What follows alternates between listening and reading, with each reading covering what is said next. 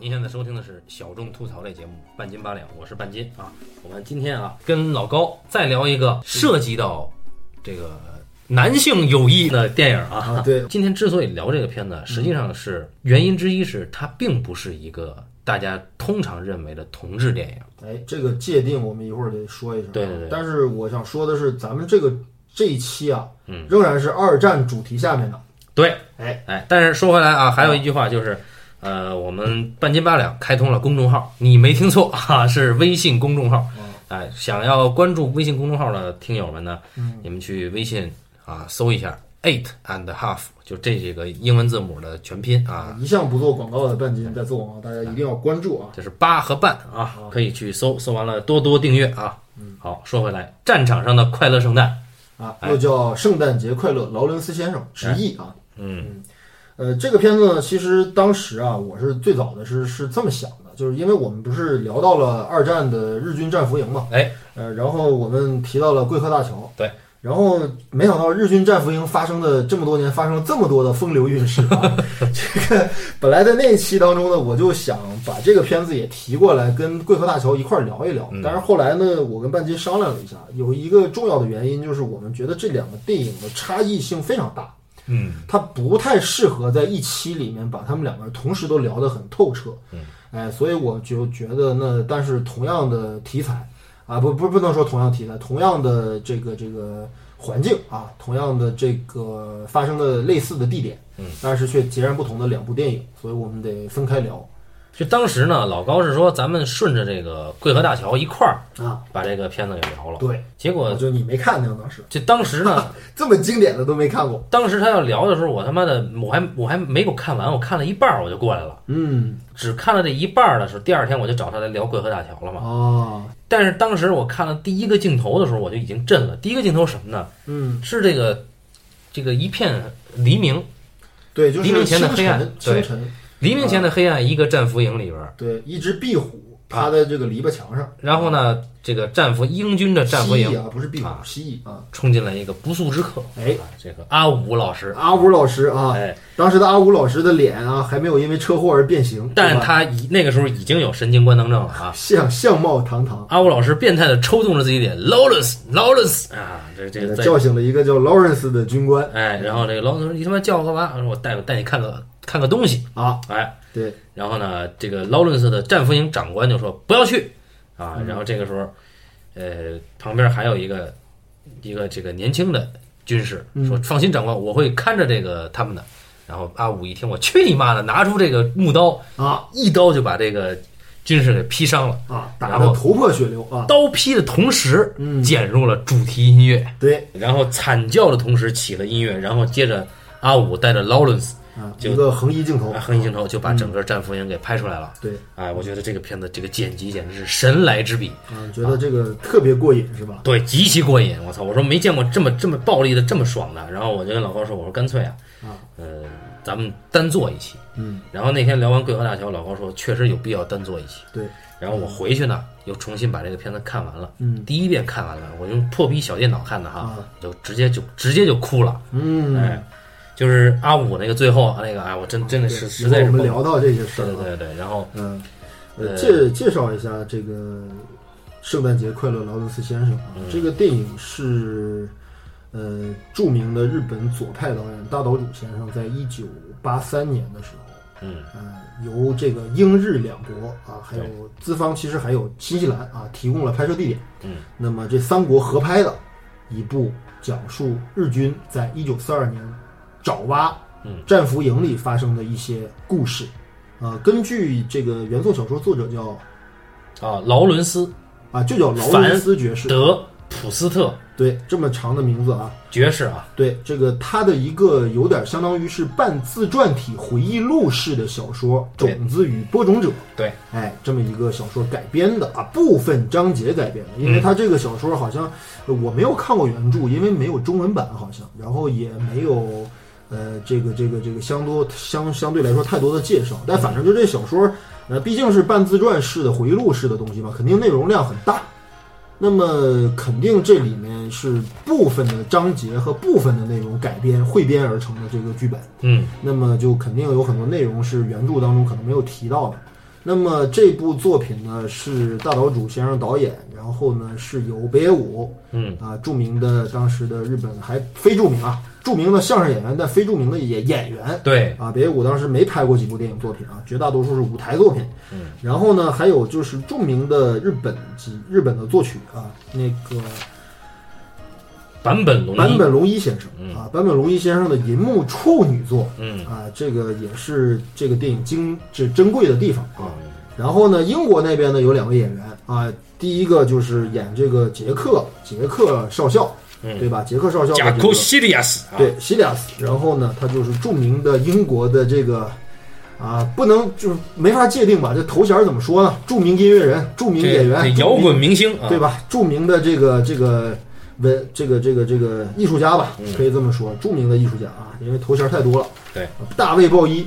对，啊，然后呢，第二个就是演劳伦斯啊，这个这个就是劳伦斯先生的这个是英汤姆康帝啊，，汤姆康帝，嗯，呃，这四位演员啊，梦幻阵容啊，对，以至于我这个那北影节这这次今年北影节展映那个跟八两去看了一次，嗯。就是在三里屯儿，嗯。三里屯儿那种地方啊，大家都知道，然后结果这个结果这个片头嗯。大卫鲍伊的名字字幕出来以后，啊，就掌声雷动呵。啊！对我也不知道为什么啊，行吧，大卫鲍伊这个事儿，就是反正因为我们俩都不是大卫鲍伊的粉丝，对，所以但是大卫鲍伊的粉丝很多，所以我们这儿就不得罪人了啊。对对对对，对我们其实也没有什么不好的说法，就是只是不知道他为什么这么伟大啊。我是不知道，我是不知道为什么鼓掌这事儿啊。啊然后我们接聊正经的啊。对，然后呢，这个电影呢获得过第二年，也就是一九八五年的戛纳电影节的最佳影片的提名，但是没有获奖。也就这样了。呃，不过大岛主先生本人曾经获过第三十一届戛纳电影节的最佳导演奖，那一年他提名的片子是《爱之亡灵》。哦，那但是《爱之亡灵》没有拿金棕榈，他只是得了最佳导演。那一年的金棕榈是艾曼诺·奥尔米的《木邪术》。嗯，奥尔米导演刚刚去世，木屐树是吧？刚刚对木木屐树就木邪术嘛，呃刚刚去世。我木屐树这个片子啊，是他妈的我个人观影前十里的。跑题了啊，跑题了啊，以后再聊啊。但反正那一年的戛纳啊，最佳影片给了这个片子，但是最佳导演没有给奥尔米，嗯，哎，给的是大岛主，是这个呃《爱之亡灵》，嗯。而且这也是大岛主他的从影生涯唯一一次获得过呃这个最佳导演奖的这个就是颁奖，嗯，哎，获得的提名无数啊，他提名三大以及奥斯卡最佳外语片都提名过，嗯，哎，奥斯卡最佳外语片提没提名过我不确定了啊，但是呃都提过，然后但是获奖的次数其实不多啊。但是大岛主是一个电影节的一个导演，这是肯定的，就是很受这个西方的这个这个这个电影节的重视。嗯，而且他本人跟这个欧资的一些公司的关系都非常好。嗯，这也促成了这个《圣诞节快乐，劳伦斯先生》的拍摄。然后呢，大岛主这个片子是一九八四年上映嘛，嗯，在日本和在英国上映，然后引起的反响非常的好。我虽然没有看过大岛主所有的作品，可是我就仅看过的作品当中，这个肯定是最棒的，就是对大岛主的最高最高成就，毫无疑问。哎，最高成就啊。然后呢，至于大岛主的导演的一些其他情况，我们一会儿在影片分析的阶段再详细聊一下，就他个人的一些风格，包括他一些呃题材的选材的一些习惯，嗯，包括他的一些个人特质，哎，包括他的一些影响力，哎，这些我们到最后再聊。那么按照惯例，是半斤应该。呃，这个给大家讲述一下《圣诞节劳伦斯快乐》这部呃劳劳伦斯先生《圣诞快乐》这部片子的主要内容。比较巧的是，我现在在翻豆瓣页面啊，嗯那个易敦先生在一个小时之前刚刚看过这个片子，哦他给了五星啊。然后补充一下，就是呃，《战场上的快乐圣诞》在一九八四年电影寻报观众选择奖的是最佳影片啊。啊，然后嗯还当然就日本本土也拿了好多奖啊，比如说阿五啊，也也拿了也也拿了最。佳男演员、男配角啊男呃男配角啊，对对对，然后这个故事呢，简单说吧，简单说啊，嗯，这个二战，嗯二战呢，亚洲战场啊，日日本很很牛逼，对吧？对，这个俘虏了英国无数的军人，远征军哎啊，英国远征军的这个东南亚部分的几乎都被日军就是全部都俘虏了。哎，然后在这个南洋一个叫扎瓦啊，爪爪爪哇，爪爪哇是一个岛是一个群岛，然后现在今天隶属于印度尼西亚。嗯嗯，热带丛林里边有一所日军的战俘营。嗯，哎，在这个战俘营里边呢，呃，管战俘营的呢是一位啊上尉，上尉，哎，叫矢野井，对，由我们的坂本龙一老师扮演。对，哎，嗯，然后矢野井手下呢有一个得力干将啊，是一个上士军曹啊，嗯叫这个袁啊哈拉啊对，就这个阿武老师扮演的。对，啊。然后袁这个人呢非常的暴躁，对，嗯，他是那种非常典型的我们印象中的日本清这个这个二战时期的这种残酷的日军战士啊。对，喜怒无常啊。啊，他们呢，呃，管的这个战俘呢，英军战俘呢，嗯。是一个比较综合的一支军队，嗯。就有陆海空嗯，啊，因为爪哇当时是日军在南东南太平洋上最重要的一个据点儿，啊，但是那是有日军机场和日军重要战略物资的基地的。嗯，啊。然后呢，这个军队呢，呃这被俘虏以后呢，他们当然英军嘛，就制度先行，啊，啊，有自己的俘虏战俘营的长官，嗯，哎，啊就是。参详情可以参考对《贵河大桥》。对对对 然后呢，这里边呢，这个长官呢是一个非常硬派的啊，嗯。英国长官，你说的是汤普森是吧？对对对。啊，对，就是一个大胡子啊，啊，汤普森大胡子啊，他是日军战俘营的这个呃英军的管理的长官。嗯，啊，对，就是上尉啊对啊上上尉，顶多是个上尉。上尉上尉，对，那个《贵客大桥》里边，尼克尔森那是少校，哎，上校，但是已经是很高的军衔了。但是呢，有趣的是呢，这个颇受战俘营战俘和统治者，就是日本人欢迎的，有一个英国人，他是个上校，嗯，叫劳伦斯，哦，由汤姆康蒂老师扮演。嗯，那么这劳伦斯呢，跟袁比较熟，因为劳伦斯啊，丫会日语。哎，这个很少见。对，嗯，这个是来自于这个，呃，也是作者本人有这个经历啊。我们先说故事，后说作者啊，因为作者太牛逼，我们后说。这个劳伦斯呢，跟这个袁上尉呢，俩人呢还算有交情。嗯，袁上尉呢，就是对劳伦斯的情感非常复杂，一方面挺喜欢这个人，他就觉得这个人啊什么都懂，因为啊，这个对于陌生的英国战俘来说，这个劳伦斯是几乎唯一一个可以与日军进行正常交流的军官。，对，哎，然后，但是呢，英国呢又是一个对于日本人来说啊是一个神秘的种族，嗯，对吧？就非我族类，但是英国又又是那么不可一世，对吧？日不落帝国，对，虽然说在在这个这个国际关系上吧，英国跟日本其实打交道虽然已经很多年了，嗯不过在当时作为基层军官来说，对，英国人还是很奇怪、很神秘、很不可了解的。尤其是军国主义统治下保守的日本军官，这个别忘了上次贵客大桥里提到的啊日军对战俘的一贯态度。对啊 征服了这个日不落帝国以后呢，对，哎，日本人对战俘非常残酷啊，元也不例外。有一天，元叫醒了劳伦斯，说你我边开场的哎，说哥们儿带你长长眼，哎，把他拉到了这一个一个丛林里边儿，丛林里边儿布置了一个刑场，嗯，说干嘛呢？是这里边有一个朝鲜籍的朝裔日军，哎哎，朝裔日军，医疗方面的医官，对对对可能是个医疗兵，啊，然后呢有一个荷兰籍的英军，对，就是英国远征军的构成也很复杂，包含了这个欧洲的很多国家然后呢这个朝鲜裔的这哥们儿呢，啊，就对这个荷兰裔的这个伤兵呢。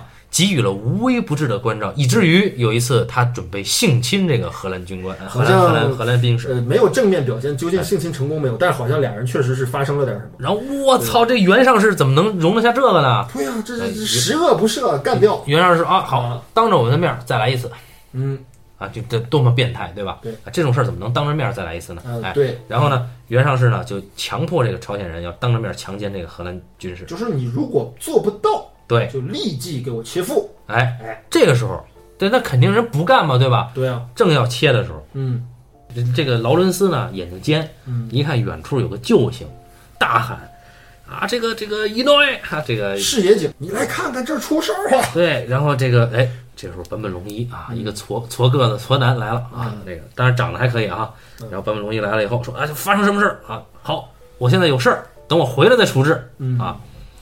然后呢，话搁到这儿不表了，嗯故事跟着坂本龙一演的那个矢野井上尉嗯去到了日军的一个在驻南太平洋军部的一个军事法庭。对，哎，嗯矢野井上尉是一个对自己非常严酷的一个典型的日军的年轻有为的军官啊。对，就是日军的那种知识阶层的军官嘛，就有点那对个感觉，因为他会英语。哎哎，而且呢，他被叫过去，这个因为他会英语，嗯这里将进行一场非常重要的审判，嗯就是日军啊抓获了一个游击队队长，嗯，哎，这个是一个特战队，相当于是对，啊。那么这个队长呢，也是这个十恶不赦啊，这必须得判他的罪因为日军对于各个国家的这种抵抗的游击队都是残酷镇压。啊。哎，对，然后啊一共有三个军官啊来参与这次审判。嗯哎，这个时候呢，我们就这个失业警就进了审判庭啊，嗯，然后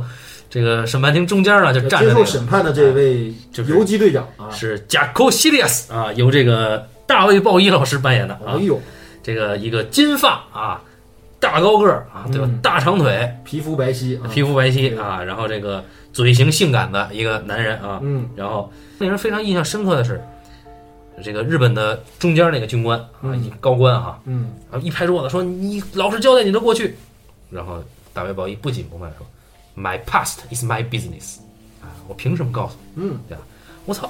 石野井一抬头一看，好强硬啊！可不得了了这种对手啊，啊！这一看不得了了啊！嗯然后接着呢，日军的军官呢就想引导，就要判这个大卫鲍伊死刑。对，哎，这时候杀出了程咬金啊！啊，石野井突然说：“我能不能问他几个问题？”哎，于是石野井就没想到石野井以大卫鲍伊、以杰克西利亚斯的立场，嗯，哎，表面上是在问，实际上是在帮他这个，脱罪。甚至是脱罪减刑。就是说，他的逻辑是这样的，就是说，如果说你是游击队抵抗首领这个身份，你是必须被绳之以法，必须立即被处决的。嗯，但是呢，你如果说你之前就曾经缴械投降过，或者说你就曾经上级给你命令你放弃抵抗过，而且你后来又组织，那么这个性质就变了，就哎你其实可以被作为战俘，对。啊，这样就免你死罪嘛。然后杰克西利亚斯呢就特别不耐烦说：“这是是确实是确实曾经受到上司的这个命令解除过武装，，而且在战俘营里边我还受到虐待。”然后石野井说：“哎，你能不能让我看看你哪儿受到了虐待？”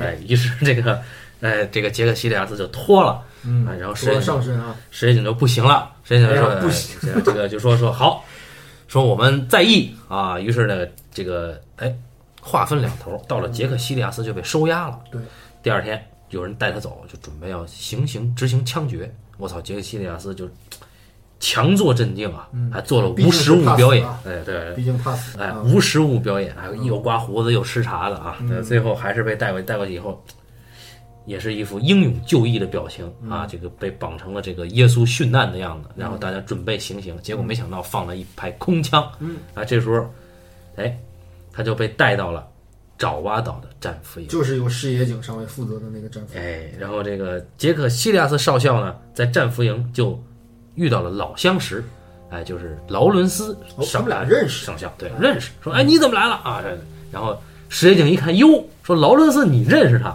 好，我要这个人得到最优厚的医疗照顾啊，不许任何人打扰他。嗯，哎，因为当时的那个 Jack 已经身受重伤啊，对对，然后身体状况非常的差，然后呢，另外，特殊的优待。对对对，另外一条另外一条线呢，就这个视野井上尉啊，他受命啊，必须要审问出他抓的这一批战俘里边哪些人是高级工程师。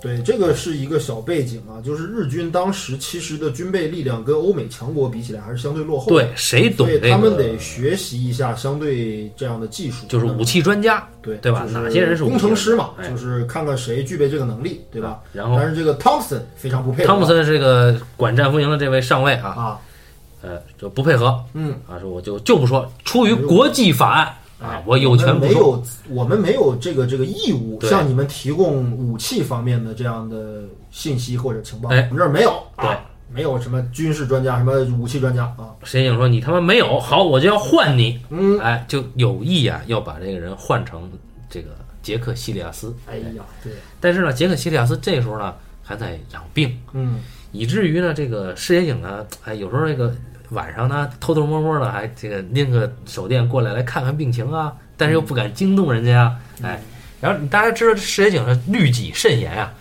每天早上起来跟自己的副官俩人是拼剑，要练剑道。对，但是你大家知道啊，你练剑道，你这个 哈，就老是干这个，对不对？对对对对哎，然后呀一下这个声音啊，搞得战俘营啊噤若寒蝉。尤其是那个荷兰士兵，对哎，被吓得胆裂啊对，，就是那荷兰士兵本身就遭遇了那么大的事儿啊，对吧？遭遭遇了一个朝议日籍军官的这个对对对对啊无微不至的照照顾，对吧？现在不管是这个日军还是他的同僚，都看不起他。然后哎，然后这个英英国人呢就觉得我操，这个这个整天在这儿大大清早的没起床在那吼，实在是影响人家伤兵的休息。于是就通过劳伦斯啊跟这石野井交涉嗯，石野井就特别关注，就问劳伦斯说：“那这个西利亚斯是不是也觉得我比较吵啊？”哎，劳伦斯说：“是啊。”然后那好，那以后我就不练了。哎哎呀，哎，然后呢，这个俩人就沟通了一下，就是石野井跟这个劳伦斯沟通了一下两人关于战争啊这种看法。对，哎然后往后呢，呃，为了立规矩，杀鸡儆猴，嗯影片开头那个性侵荷兰兵的那个朝鲜人啊，啊，还没有处理他。对，当时阿武的意思呢，嗯让他切腹呢，能够就是算是他战死沙场。对，因哎为能够拿到今天是绝对不可以接受投降，对以及那个就是未死，对吧？战前未死、临阵脱逃这样的士兵，就是要被立即开除军籍，而且不可以重返原籍的。对更严重的后果就是说，因为日军的这个这个这个构成嘛，就是大家都是贫家子弟嘛，对吧？嗯普遍家贫。那么，如果你是因为这样的原因被开除军籍或者被处决的话，那么你的家属将得不到任何的抚恤。对，哎，所以我们能看出来阿武其实心心地很善良，那起码对于哪怕是一个日裔的这么一个朝鲜裔，突对朝鲜呃对朝鲜朝裔的这么一个呃战友，嗯，他都保持着一个让他多拿一份政府宽容的态度，对吧？对哎。他对自己的 自己人都很宽容对。啊。，然后呢，他那意思呢，就是我们让他切腹，嗯，然后石野井上尉呢就使了一招，就说好，我要求所有的英军战俘军官，嗯。所有的都要到场去观摩这次切腹。对，本来布置的特别好啊，这个切腹，对，而且他要求啊，Jack 也要来，哎，对，尤其我说提到对我说的是所有啊，啊对吧？啊然后，哎特别强调了一下，嗯结果当天啊没来，嗯，哎，然后呢，这个汤普森呢还抗议，说我们凭什么看这个？对，就是这这个这个行为在英英军的眼里简直是极度的残忍啊，哎于是就有了一次亵渎神明了啊。文化冲突啊，对，然后石野井说：“妈的，全都给我看着，啊不看我弄死你们。嗯”结果切腹的时候呢，这朝鲜人的战友啊，应该是借错人，嗯，他也看不起这朝鲜人，对。对对，然后诚心不砍呀，而且这个诚心往别处砍呀这，个朝裔士兵在切腹的过程当中，这个忍难难忍疼痛啊，因为已经切了，对。你切了你得借错呀，对。借错人就胡逼砍，啊，然后这时候阿武看不过去了，对，过来这不是干嘛呢？你这不是虐人的吗？对，过来给砍了，砍了。这个时候呢，就没想到那荷兰兵啊嗯。也在，对，那荷兰兵当场吓死了，就是就吓好像是情咬急之下咬舌舌了啊，咬舌，基本上是不治啊。哎，然后呢，这个这个时候呢，英军包括劳伦斯在内，提出强烈抗议对，就你们家是变态啊，！还逼着我们看。对，然后石野井说：“我告诉你们家的啊，所有就是限限期必须告诉我谁是武器专家，而且我说了，今天所有军官都得到。嗯既然你们他妈的违反我的命令，那么所有人禁食禁水嗯，啊。嗯然后我觉得你们他妈根本就是太懒散，对，所以我们全部断食。对，哎，然后整个包括呃日军军官在内，嗯，哎，整个战俘营全部断食。嗯，但是英国人觉得有病啊，这不是？啊，啊，尤其是杰克西利亚斯啊对，丫的呢，就表面上呢是为了悼念这个呃荷兰士兵嗯啊，但实际上呢，他采了好多花儿，花儿里边藏着的馒头，嗯，哎，他呢就把这个馒头混在花儿里边发给英军的战友们，对，然后把这个花铺在了那个已经死去的那个荷兰兵的床上。啊对，有一个形式上的一个悼念悼念的方法。但是呢，这个时候日本人发现了，嗯，啊，就觉得要弄死这个杰克西利亚斯，来人，这叫抓走，正要这个对他不利，哎，这个石野井上尉及时出现啊，单独提审啊，给关起来了。关起来以后呢，这个劳伦斯呢就想为这个这个杰克西利亚斯申辩啊，但是呢，他在的那个床位上被搜出了有这个做成水壶的电台啊，，就是这个是这样，就是一个收音机，究竟是不是电台不知道，嗯但是起码是一个能接收无线电的这么一个电台。嗯，这个事件就发生在这个献花事件之后。哎，对，就是鲜花馒头事件之后，就当当天同时嗯发现这个这个这个英军对吧，Jack 抗命。对吧？搞这些反反反这个反日活动啊，嗯对吧？反日悼念活动，然后结果同时又发现了这个电台，嗯，哎，结果这个劳伦斯作为这个唯一的这个日军和这个英军沟通的对象啊，背锅了啊对，也被提审了，就说这事儿怎么回事？不说不出来啊，你们俩就都完蛋了啊！啊，于是关起来，对，这俩人就关关了起来。嗯关了起来以后呢，这个这石野井呢，每天晚上呢 就去看望这个。哎，这个事儿还不是正面表现的，啊，对，是后来知道的，哎，就是那天晚上发生了什么事儿呢？嗯，一个下级军官，就是石野井的副官，对石野井的副官陪他练剑那小爷们儿就冲到了这个关押 Jack Cilius 的这个营房里面，对。这个监牢里面，嗯，然后门口守卫的是一个认真负责的一个日军军官，对，然后他说那个这个我要进去，他说你有视野井这个上尉的命令吗？没有命令不不能来，嗯，他说他是不是总来？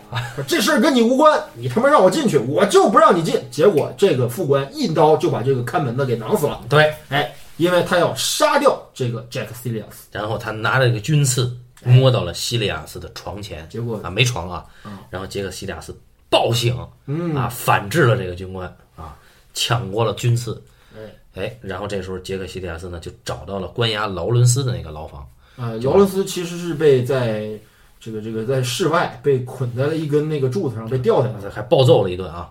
然后杰克西利亚斯背起劳伦斯说：“咱俩走越狱。越狱，哎，劳伦斯说：“你他妈扯淡！”这背着不可能走得出去。对，一边走着一边俩人还开玩笑。这个时候，我操，音乐响起，俩人这个视野警掏出了刀啊，嗯跟杰克西利亚斯对峙。杰克西利亚斯把劳伦斯放下，拿出了军刺，俩人就准备要对决。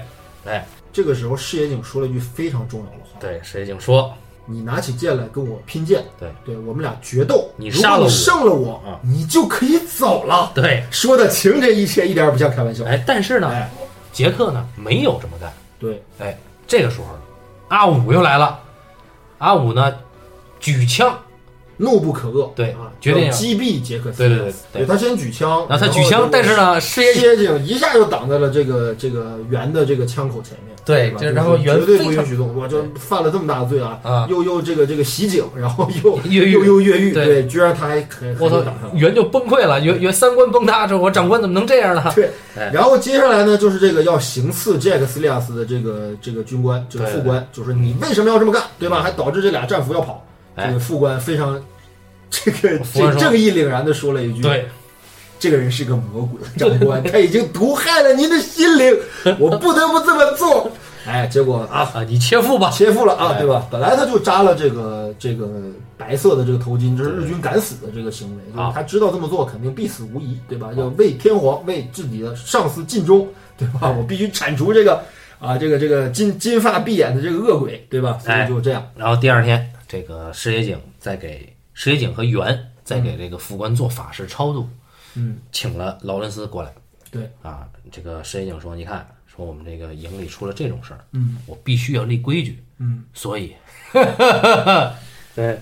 然后劳伦斯说：‘我操，凭什么呀对，？’啊，然后说就因为我我们的文化就是这样的。就他们要处决劳伦斯，对，就是这个事儿呢，必须得有人负责，啊，劳伦斯就哭了。对，啊，然后当天晚上，嗯让劳伦斯跟这个西利亚斯俩人还团聚了一下，俩人隔着墙就聊起了过去。嗯，劳伦斯讲了一段自己在新加坡的情史。对，哎，他在这个英军驻新加坡时候吧，曾经在邂逅过一个女人，嗯，哎，对对，杰克西利亚斯呢，终于也讲起了自己的过去。嗯，他有一段非常曲折的经历啊，，对，那就是小的时候，嗯，杰克西利亚斯是一个非常出众的 金发大长腿，对，一个贵族，呃，不能是贵族子弟吧，但家境不错，对对，家境不错。对啊，他有个弟弟，亲弟弟，哎嗯，这个弟弟呢有些残疾，嗯，长不高，哎，罗锅，但是弟弟呢有天赋，嗯。一会养花，对植物很熟；嗯。二这个弟弟唱歌有如天籁，嗯，非常好听，自己还会写歌，哎，自己还会写歌。嗯。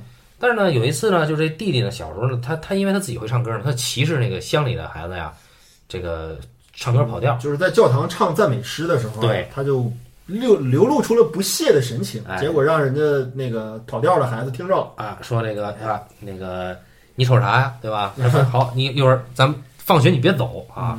于是，在路上这这几个人要憋他，嗯让杰克替弟弟扛了。后来呢，这个弟弟呢就就特别伤心啊，就是来说，我觉得我没用啊。嗯，但过了一阵儿呢，弟弟也到了上学的年龄，对，就就去了英国的那种啊那种呃，就哥俩都到了一个学校，很经典的学校，年级不同。嗯。哥哥很出众嗯。啊，偶像派的，对吧？成绩也好啊，对吧？这个长得也帅，对，大家都喜欢他。嗯。可是弟弟不是，受尽歧视，大家就觉得吧，这个弟弟没用嗯。啊，残疾人，对。他是不是会唱歌？啊？因为大家知道啊，在过去啊，好多这个过去那个男高音嗯。都是阉人，对。那你你要不然你唱不了这个声声调啊。对，那这个杰克的弟弟呢，就被大家排斥、歧视，大家逼着他唱歌，然后把他推到水池子里边。嗯这这杰克都在角落看在眼里，对他曾经的勇气没有了，但是他哎不敢出来捍卫弟弟。对对，嗯然后弟弟呢，其实知道他知道，嗯但是没有戳破。嗯后来呢，就参战了。嗯，对，杰克就一去不回，对他觉得我此生就想死在外边儿啊，啊。因为他觉得他对不起他弟弟，对，哎他觉得虽然说他在同僚的眼中，包括在他很多人的眼中，他是一个英勇不屈的战士啊，嗯但是他心中无法原谅他自己曾经如此的懦弱，嗯啊，对吧？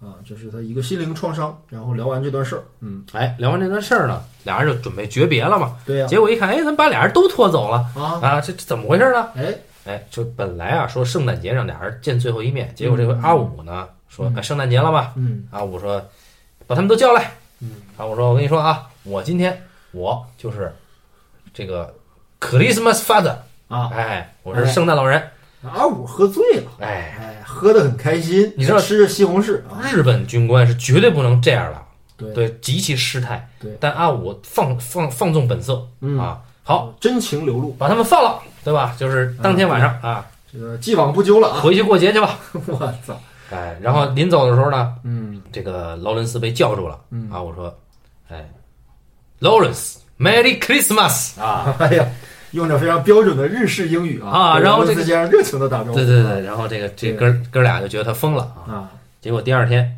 哎，石野井又把他们俩叫来了。啊，可能不是第二天吧，我感觉是过了一段时间。对对，石野井就就就骂这个袁，说说你怎么他妈的喝酒，还他妈的私自放了他们？对，啊？袁说我那天喝多了啊。啊，说对不起长官，说我我愿意承担。嗯，哎，石井没罚他，哎啊，对，说你下回不许喝清酒了。真有默契哎啊！说这个说袁呀，嗯呃，过一阵儿呢，我们要去有一个工程嗯。啊，我要求你亲自带队嗯。啊，这可能就见不着了那意思啊，然后石井这个时候就提叫这个汤普森这个战俘长官过来，嗯。就跟他说：“我他妈给你最后通牒，嗯。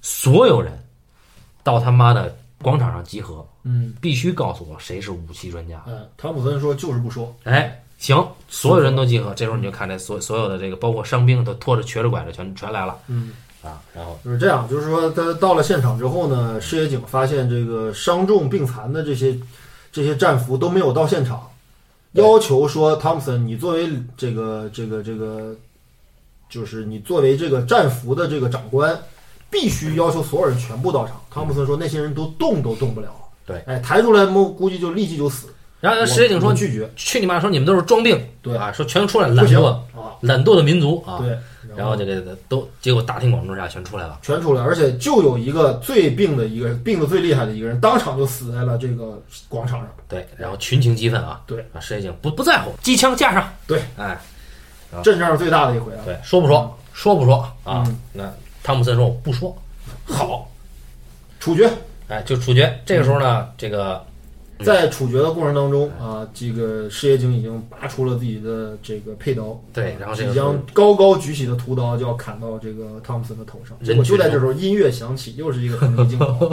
这个 Jack 啊，Jack Cilius 从这个人群人群当中缓缓的啊，不急不躁的，对吧？处变不惊的，从容的走了过来，对轻轻的在这个视野井上尉的左脸和右脸颊上轻轻的都吻了一下。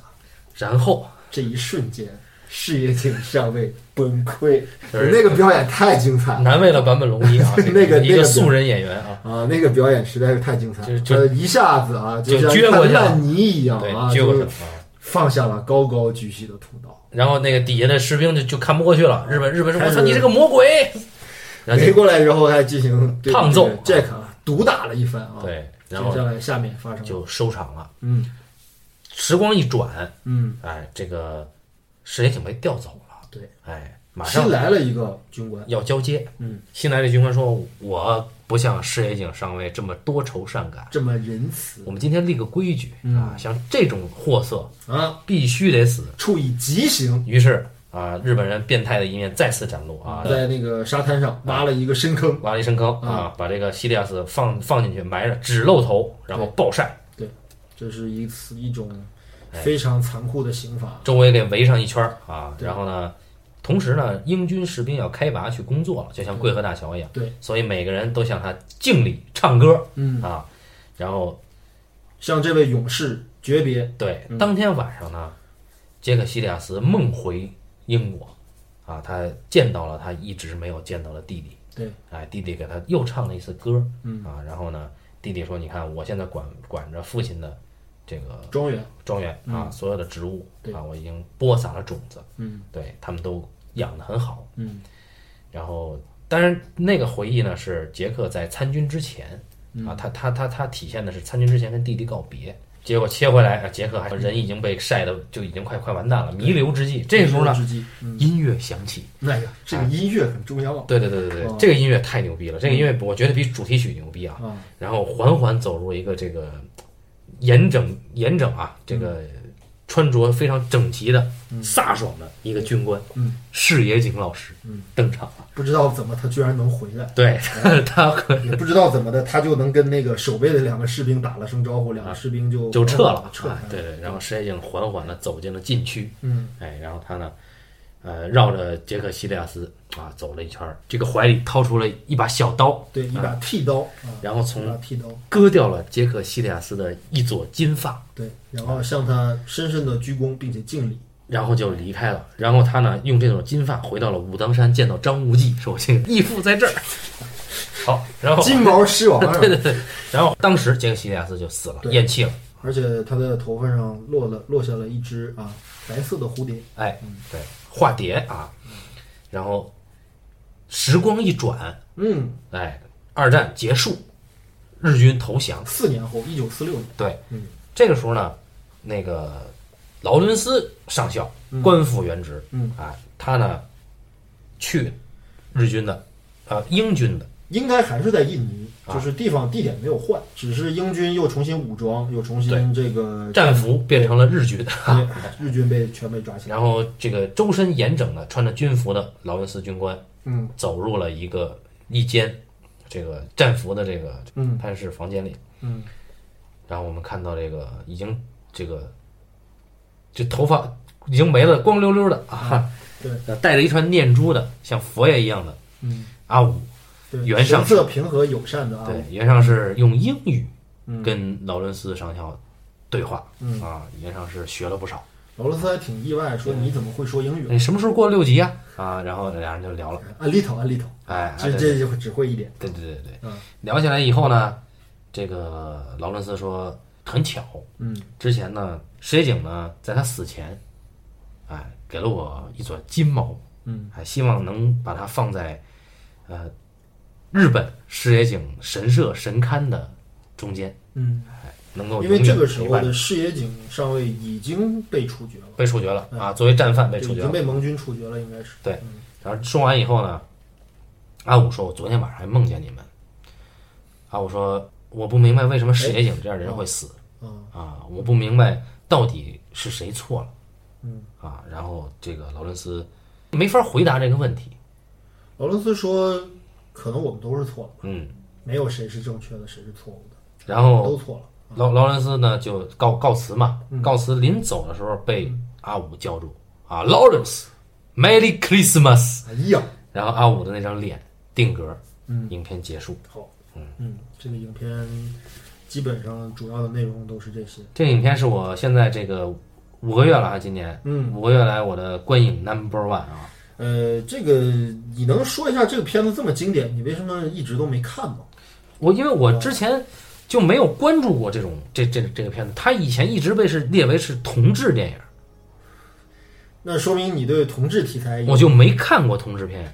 后来我看同志片是什么？是是从前年吗？没有断背山，我到现在都没看过。啊，蓝雨什么的我都没看过，哦。我我前年才开始看了《春光乍泄》哦。啊，，它是确实牛逼啊这片子。嗯，当然我我中间也有二十分钟睡着了哈，然后那个去年看的是那个每分钟一百二十下。啊，然后这个片子我一看，它不是同志片呀，嗯，对，这个片子其实我看的时间也很晚，就是我等于是在跟半斤决定去在二战专题里面录这个关于日军战俘营的这个事情之前，我萌生这个念头应该是在今年的年初的时候，我也才看。嗯，我没比你早看多少啊，也没什么牛逼的。我不看的原因是，主要是我其实并不是很 happy 大岛主的作品，嗯因为大岛主这个知道啊，这个这个我们影迷朋友们的耳熟能详，对吧？大岛主的感官世界，必看影片，这个在影迷就是刚刚接触电影的朋友，这个这个眼中就是这是尤其是男人啊，对比 A V 的级别还高的一部这个日本电影，对吧？然后就是大岛主，就因为这些，其实我觉得是，呃，不太应该被挂在他头上的一些帽子吧，就是被大家所误解和不理解了很多年。我觉得就可能导致我们一直以来都不太能够正视这个导演和他的一些作品。嗯当然，实际上我们客观一点说，其实日本在呃战后，也就是在五十年代到七十年代的时候出现的这批由战后出生或者这是战中，对吧？就是在战争中期出生的这批导演，你像大岛主出生于一九三二年，比他小一点的像增村宝造和小林呃小田正浩，嗯，哎，这些导演呢，其实都出生于呃战中，就是战争期间，嗯。起码是侵华战争之后，嗯，而更早一些的，比如说黑泽明，我们了解的黑泽明，包括小金二郎，包括沟口健二，他们都成名于战前，甚至出生于战前，嗯，所以他们严格意义上在日本电影史上是两代人。那么大岛主为代表的这一批人，其实在战后他们自封自己为日本新浪潮，因为日本新浪潮这个在电影史上是没有界定的，就没有这个词条。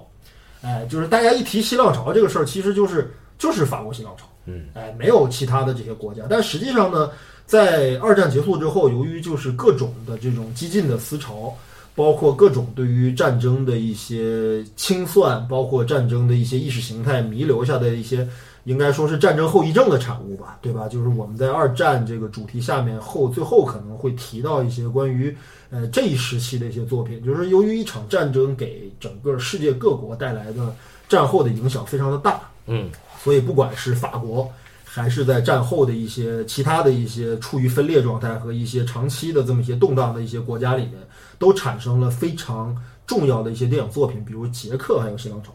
嗯，哎，捷克有新浪潮，然后日本基本在同一时期，嗯，也有一批在样式啊、风格啊、题材啊、手法上啊，呃，其极具颠覆性的、极具实验性的这么一批作品出现。嗯，那么在日本新浪潮当中，大岛主应该是最重要的一位导演，哎，而且包括他在国际上的地位，包括在日本电影史上的影响力，嗯，包括他本人的地位都非常的高。所以大岛主不是一个拍 AV 的，一个拍 AV 的这种导演，就是你可以，就算你看《感官世界》，你也很难获得什么生理快感。哎，就是他的作品都透露出强烈的这种，呃，关于这种对于政治啊、对于体制啊、对于这些，尤其是日本这个民族，哎，民族性的一些反思上。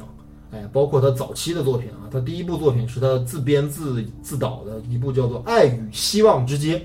呃，大岛主也是通过这部作品，因为当时这个日本新浪潮分为两个时期嘛，就严格来讲的话，呃，就是以大岛主为代表的这帮人，他们当时都是松竹松竹映画出来的这个导演，他们的最早一批实验作品也都是松竹出品的。嗯，但后来松竹可能由于他们的这个作品啊，就是过于的这个大胆和前卫，而且对于政府的抨击有点过于的凶狠。那么导致日本政府，包括日本当局，尤其是右翼势力的严重的这个反对，嗯，所以导致大岛主一气之下啊离开松竹，然后开创创造社，哎，创造社这个这个是大岛主自己的制片公司，哎，然后他在这个时期内的作品也相对来讲自由的多了，然后后来包括我们耳熟能详的什么《新宿泥棒日记》啊，包括他得这个戛纳最佳导演的《爱之亡灵》啊。哎，这些作品其实都是他在后来从松竹映画离开之后完成的。嗯，那么这个《圣诞节快乐，劳伦斯先生》吧，其实你现在来看这个片子来讲，其实这个片子的整个手法呀，已经比大岛主年轻时候的那些实验性特别强的作品的这种 这种手法要收敛很多了。呃，因为这个不管是法国新浪潮还是后来的这些新浪潮的运动吧，其实有几个主要的几个特点。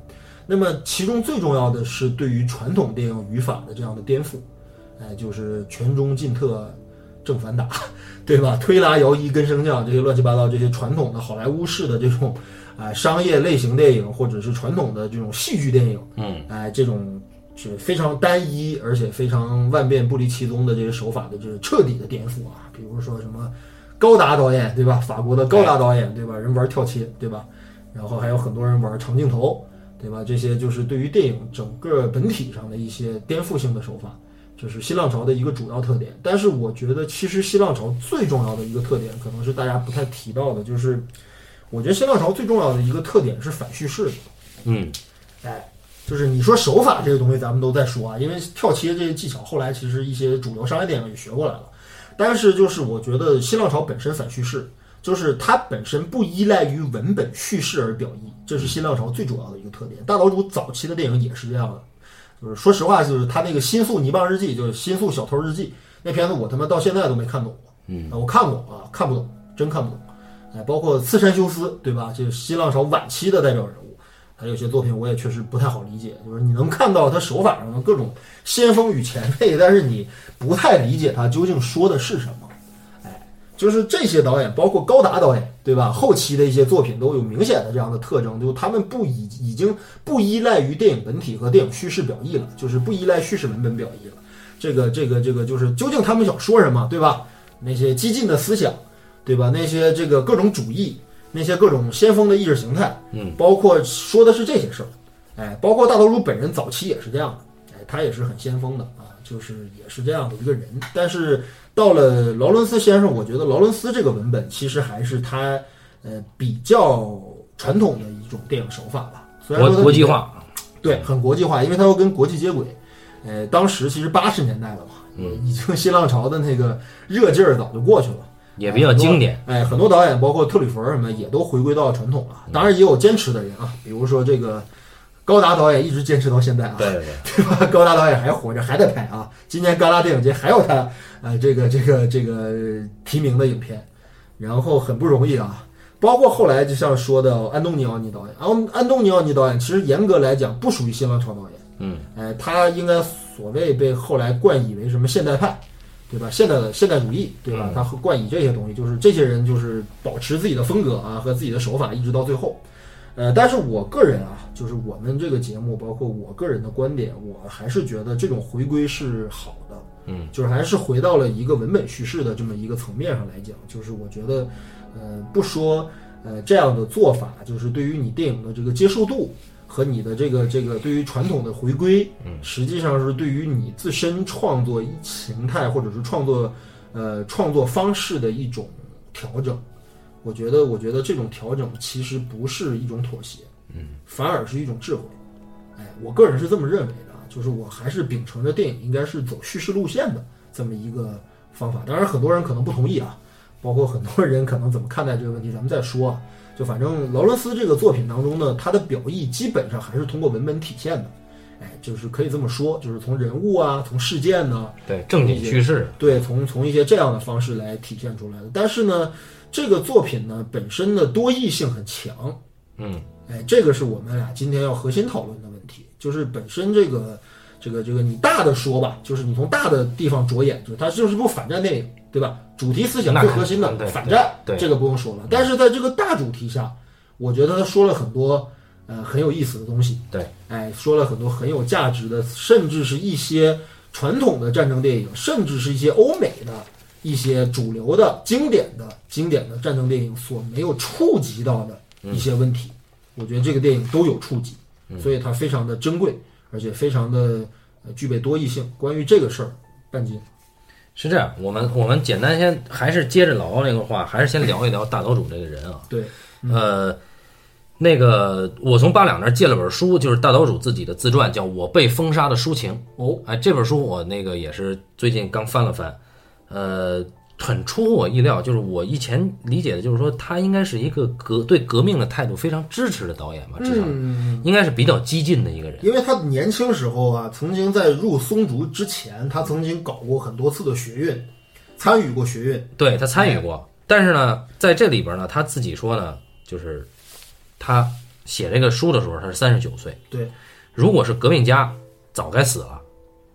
那他说，他自己这么说的。对，他说呢，他不是革命家，以前也不是。对，他说革命两个字一直在他的生命深处规范着他，嗯，但是他不会成为革命家，嗯就是可以说他跟革命是相近的。但是大家注意这个“近”，日本人用词很暧昧。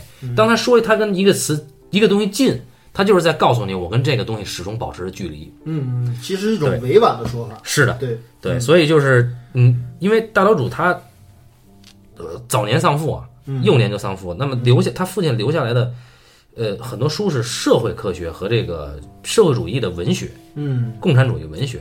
他是这个家庭构成就很左啊，他们这个这个不是他爸其实是一个什么水产科学家，啊，但但但是很莫名其妙留下了这些书，然后他就开始看这些书，那么他自然而然受到了一些影响嘛。嗯，对对对对对。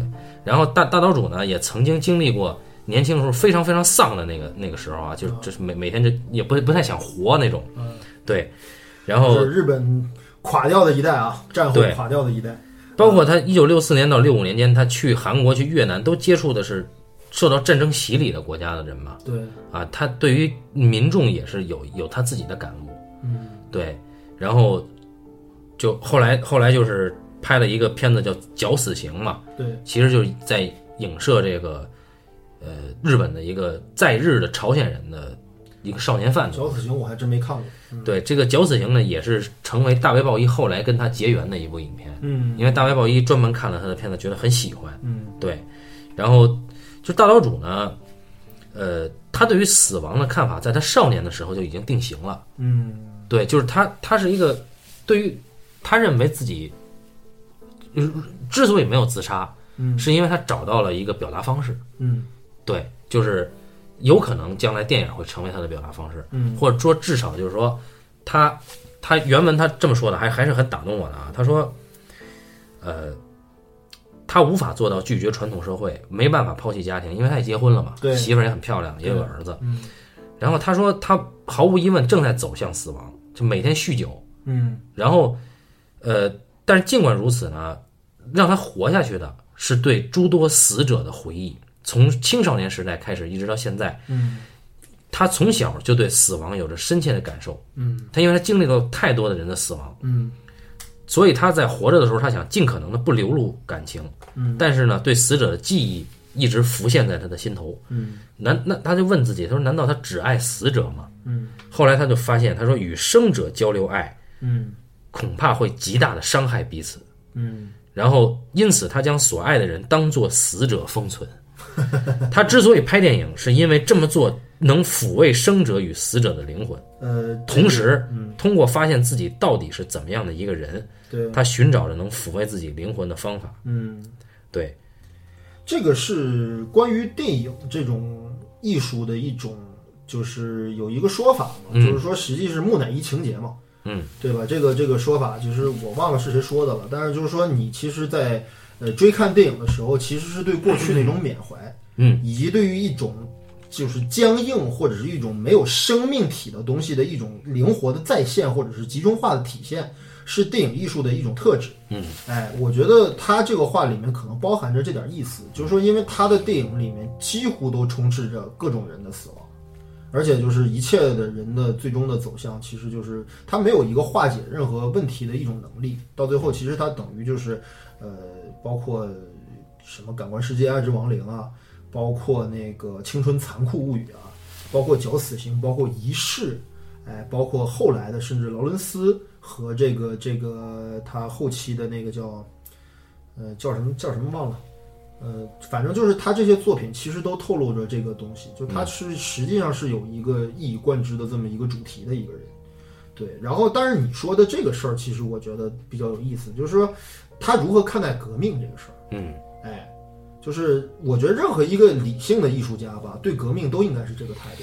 而且他里边儿，他在这本书里边儿，其实批评了一些真正革命的左翼的影评人，嗯也批评了一些真正左翼的导演对啊，他是毫不留情。对对，他这个人一直都是如此，就是 一直在处于一个批判的这么一个角度。嗯，哎，然后我们说说回来，就说说到这片子，嗯，那么我们先介绍一些呃关于这个片子作者的事儿。啊，这个作者叫劳伦斯·范德普斯特啊，嗯。这个人了不起，就是说他其实是生在非洲的，他是一个哦。殖民家庭，或者说是，呃，在非洲的贵族的，就是英国派去非洲的贵族的孩子，其实就是殖民家庭嘛。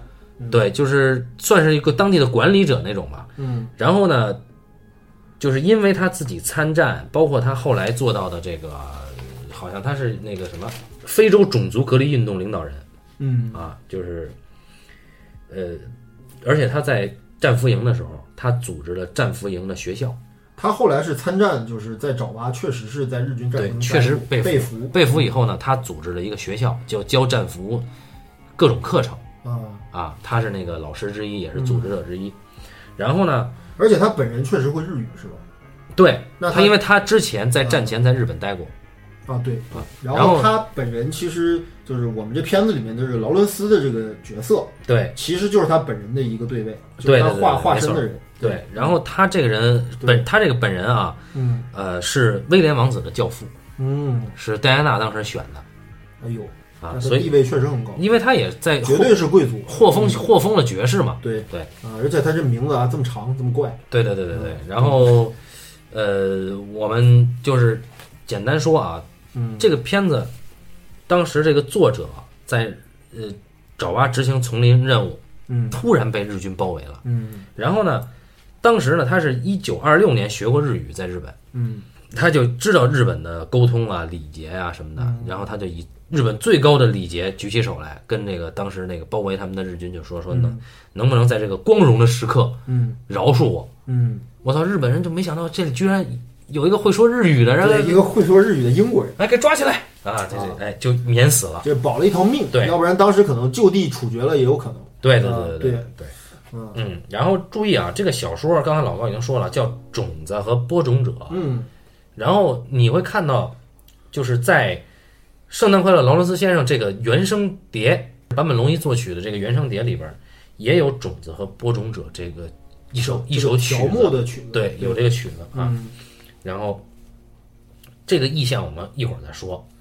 呃，当时这个片子被到日本被炒作的一个点，就是英国摇滚明星对日本摇滚明星，因为当时坂本龙一是素人嘛，对但是他在摇滚界已经很有名了，他有自己的乐队。对，因为坂本坂本龙一是日本那个八十年代的这种所谓的电子乐的这个创，就是不能说创始人吧，但是就是这个这波浪潮的一个最具代表性的一个人物。八十年代日本从那个迪斯科，就是美国流行 disco 那个时代过来了之后，然后日本也就是它的流行文化一直跟着美国的脚步。哎，就美国人玩摇滚，他也玩摇滚；美国人搞 disco，他也搞 disco；美国人搞电子乐，他也搞电子乐。所以就日本就是这个这个坂本龙一是这时候最有代表性的人物。然后因为他的先锋性，因为他有名嘛，嗯他就那个被那个媒体杂志什么的，嗯还有他跟其他一些杰出的流行文化嗯代表人物，都被这个媒体杂志拍了一组黑白写真。嗯大岛主是翻到了这组黑白写真，才对他产生了兴趣。对，然后大岛主就去到他的工作室，说那个，啊，我希望你能演这个片子。嗯坂本龙一当时说，我有一个条件，嗯如果你答应我来作曲，我就可以演你这个片子。大岛主说，你做我不管你啊。哎，这个这个这个真牛逼啊！就是你想想，现在很多我们的歌手啊、音乐人都转行干演员了，对吧？啊就是对吧？你看这没有这气节？我是个音乐人啊，对，然后对，哎，那边呢，大卫鲍伊，大卫鲍伊跟那个大岛主过来来在日本采访的，被接受采访的时候呢，有人问说你这个摇滚明星的经历是不是有助于你表演？因为在演这个之前，大卫鲍伊是在英国演舞台舞台剧，在美国演了出舞台剧，呃，只而且是一个音乐音乐剧为形态的一个舞台剧，应该是。大岛主专门飞到美国去跟他见面，嗯。然后两个人彼此聊了聊，然后那个鲍伊说我很喜欢他的绞死刑，啊然后鲍伊说就是也提了一些要求嘛，嗯然后说那个希望下次见面的时候，你的我的日语和你的英语都能有所进步。对，大岛主的英语其实很不好，对，就是也也从来没进步过啊。然后那个那个当时采访说，你当摇滚明星的经历是不是有助于表演？嗯然后大卫鲍伊说，说我摇我的音乐作品跟大岛主的电影作品都倾向于 expression，就表达，嗯而不是影响，不是 impression。就我我的理解，这个 impression 是一种强制效果。对，也就是流行音乐的特点。呃，对对对，对，就是我我不是那种哈那种俗不可耐的音乐人。对啊对对很很装逼的一句话啊，确实也确实也是如此啊，他他这个人。对，然后呢，其实呃，这个事儿呢，想多提一句，就是根据这个，后来我们知道，这个就是因为这个《圣诞节快乐，劳伦斯先生》的剧本是由大岛主和另外两名英国编剧操刀一块儿完成的。另外一名就是大岛主自己先写的第一稿，那第二稿是由英国的编剧就是保罗梅尔斯贝格，对，然后他呢，其实就说到大卫鲍伊表演的这个问题。他说，其实大卫鲍伊呢，说句实在话，他不是一个合格的演员，因为他毕竟不是演员。嗯，哎，所以说就是在这个作品当中呢，人人性这么复杂，嗯，对吧？然后牵扯出来的情绪这么多，嗯，那大卫鲍伊在表演的时候，可能相对来讲比较吃力，因为他不一定能有那么好的表现表现力，所以他在改剧本的时候啊，就特意注意到了有大卫鲍伊的戏，他尽量改的符合大卫鲍伊的表演习惯和表演能力。哎，就是说你做不了的表演，或者是你完完不成的一些复杂的东西，我可能就不写了。嗯，哎，或者我教给你的东西，尽量让你更符合你这个人的特质啊。对，这是一个调整啊。对，然后那个呃，这个编剧呢，他以前呀，他不是个编剧，他以前是个电影杂志的编辑，对就是一个影评了啊。跟新浪潮那帮人出对对对，一个出身。然后他接到大岛主的一稿剧本的时候，因为大岛主是改的他们的小说嘛，嗯那个剧本第一稿剧本一百九十页嗯，啊，然后呢，这个人说，哎，我操，说按照一页，这就是美国标准的这个时长是一页约等于一分钟的这个时长，一百九十页可能要拍三个小时以上。对，对，然后这编剧就说，哎，说这个一稿写的很难懂，嗯而且很暴力，但是呢，他还是想跟大岛主合作，所以他接受了。嗯然后当时呢，他是同意了，大岛主未必愿意让他写啊。大岛主就问他说：“你打算怎么写最后一场嗯？”然后这个这个人说：“最后一场一百零四场啊，写了四页，花了好几天的时间。就是我们最后看到了劳伦斯上尉在战俘营里面再次见到原上士的这个，”这是反正英国编剧说这是他写的。他说这个劳伦斯知道再也见不到原上士了，两个人最后一次对话，嗯然后尴尬了一会儿，然后劳伦斯是是因为原上士先问的，说说到底有到我不明白为什么石野井这样人会死，说到底是不是我们错了？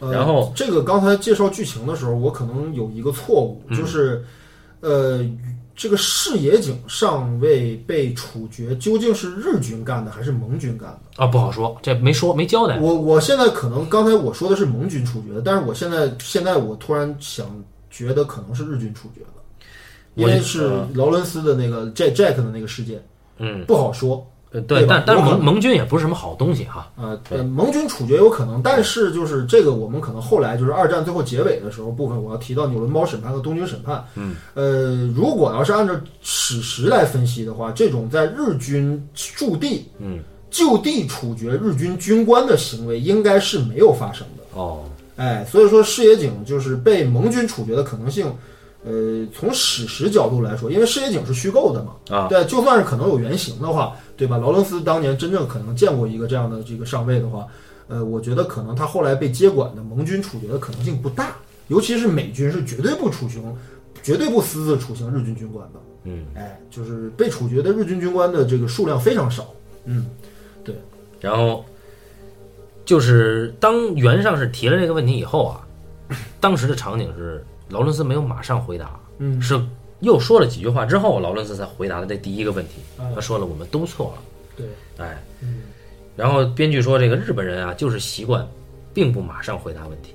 对对对还挺了解日本人。的。对对对对，然后这个编剧觉得他自己最大的贡献是在结构上啊。嗯。他说原来的剧本第一场戏是在东京郊外视野井的神龛，哦，哎，然后劳伦斯去平调，故事从劳伦斯开始讲。嗯但是呢，编剧说这个他这毕竟不是一个讲这个一个军官如何逃离战俘营的故事，对，他应该讲的是战俘营里边人跟人之间的这种这种。关系，对，对，嗯，然后而且这里面充满着斗争啊。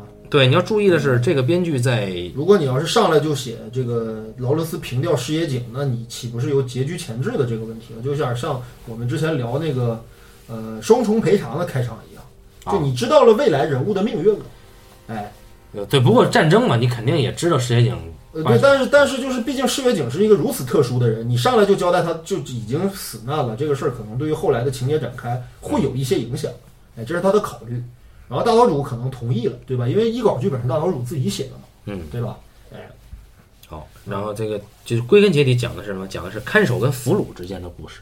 对对，哎嗯然后那个编剧是写完这个稿才读的原著，跟大岛主沟通完了说说这原著故事确实好，嗯但其实不是讲日本人的。嗯，大岛主于是加入了日本人的东西。对，这个有可能，因为这个原著是英国人写的嘛。嗯对吧？就是这个，呃，存在这样一种问题啊，就你比如说我们看《贵河大桥》的时候，我们就会知道那是一个英国人写的故事，嗯就里面那个斋藤大佐的形象，我觉得建立的就不真实，或者说建立的就呃比较片面，对哎对，就是缺少表现空间，嗯，哎，而这个片子我觉得现在能到现在这个高度和程度，那肯定是一个英日合拍的这个背景，嗯，两边都贡献了非常大的这个创作能量，嗯，哎，把这个作品其实把这个战俘和这个执行者，就是管理人，他们两方在英日双方的这两个不同的语境下的对峙表现的都很充分，嗯。哎，这个是很就是这电影很伟大的地方啊，对，啊，然后这里边有有一个解读是编剧自己说的，我觉得非常重要。嗯他是这么说的，他说那个他之前读大岛主的剧本，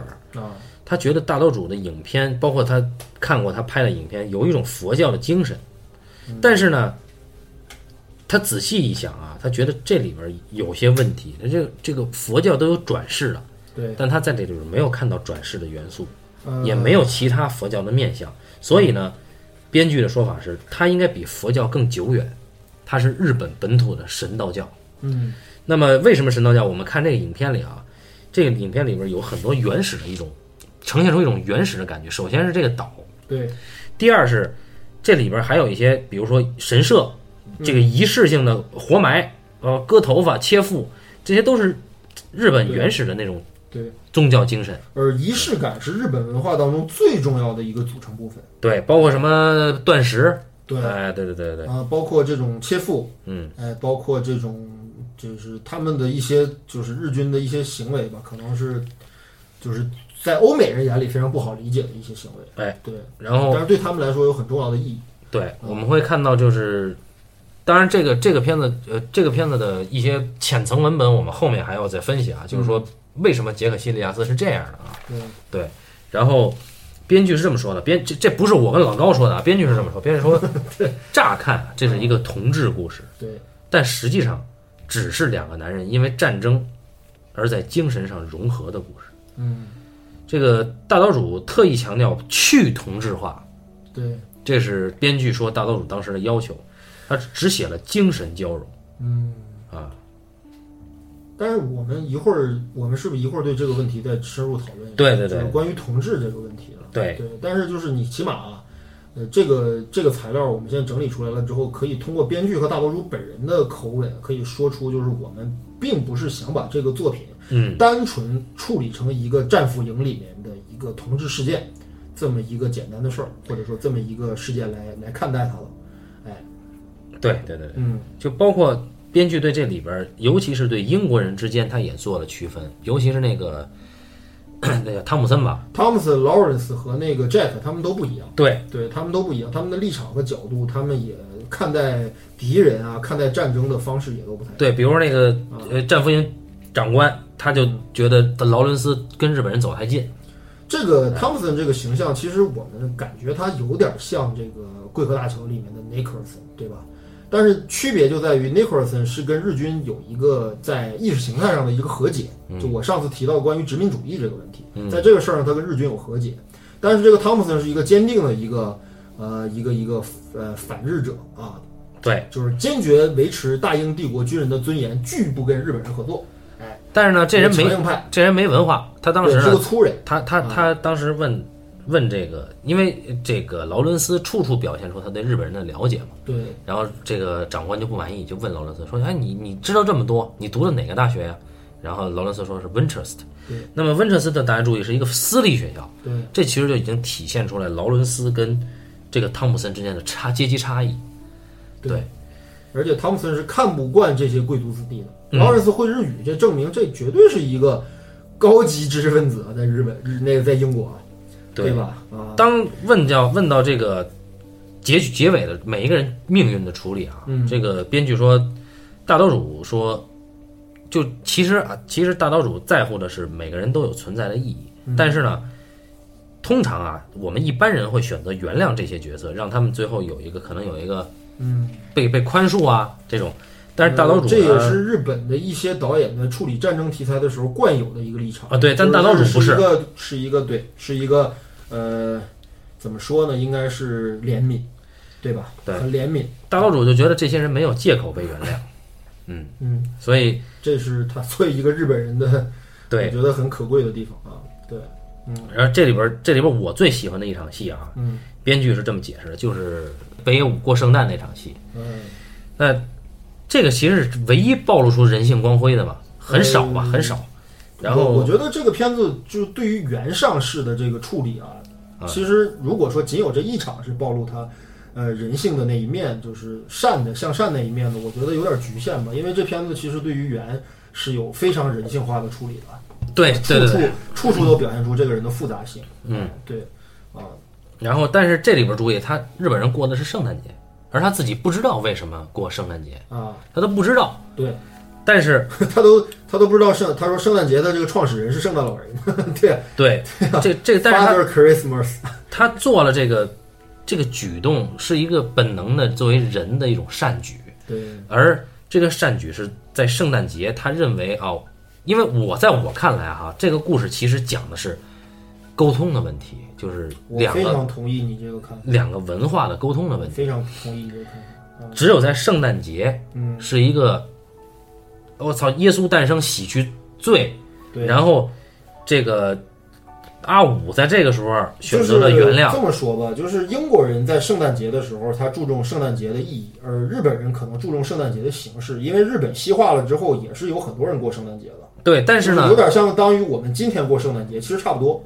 就是我们并不一定了解这个节日它背后的宗教意义和它的意识形态上的东西，但是哪怕就凑热闹，我们也愿意过节，因为他说到了日本人有很多节，对一对对对过节就喜欢又唱又跳，对吧？是对实际上是一个很好的一个沟通和融合的契机，对吧？哎，但是我觉得，就正因为阿五他不知道圣诞节是怎么回事儿，才所以他才有那么可爱的一个表现。对他才好，然后啊他才是真正的人性，他就本能的知道这个节是一个好的节日，我要在这个节做一件善事儿，对，我做圣诞老人，宽恕我的敌人。对哎，我是圣诞老人，对，嗯，然后这个就这这里边也处理到了，就是编剧对西方人和大岛主对东方人两种不同人的写法。嗯，在编剧笔下，西方人，你像杰克西利亚斯，杰克西利亚斯他实际上他自己是有有罪的，对他背负原罪，对他弟弟这个事儿，对懦弱，他自己也没法原谅自己，对，所以他到后来他去主动向为汤普森出头。哎，甚甚至是向这个世野井去传递爱，对，这是一种很普世的爱嘛？对。那其实是一种宽恕的表现。呃，如果没有就是他弟弟那段前史的铺排的话，我们没法去理解他这个行动的义举的对。这个分量。就是因为他曾经啊，对吧？我刚才说了，就是看起来是一个英勇无畏的战士，但是他曾经那么怂。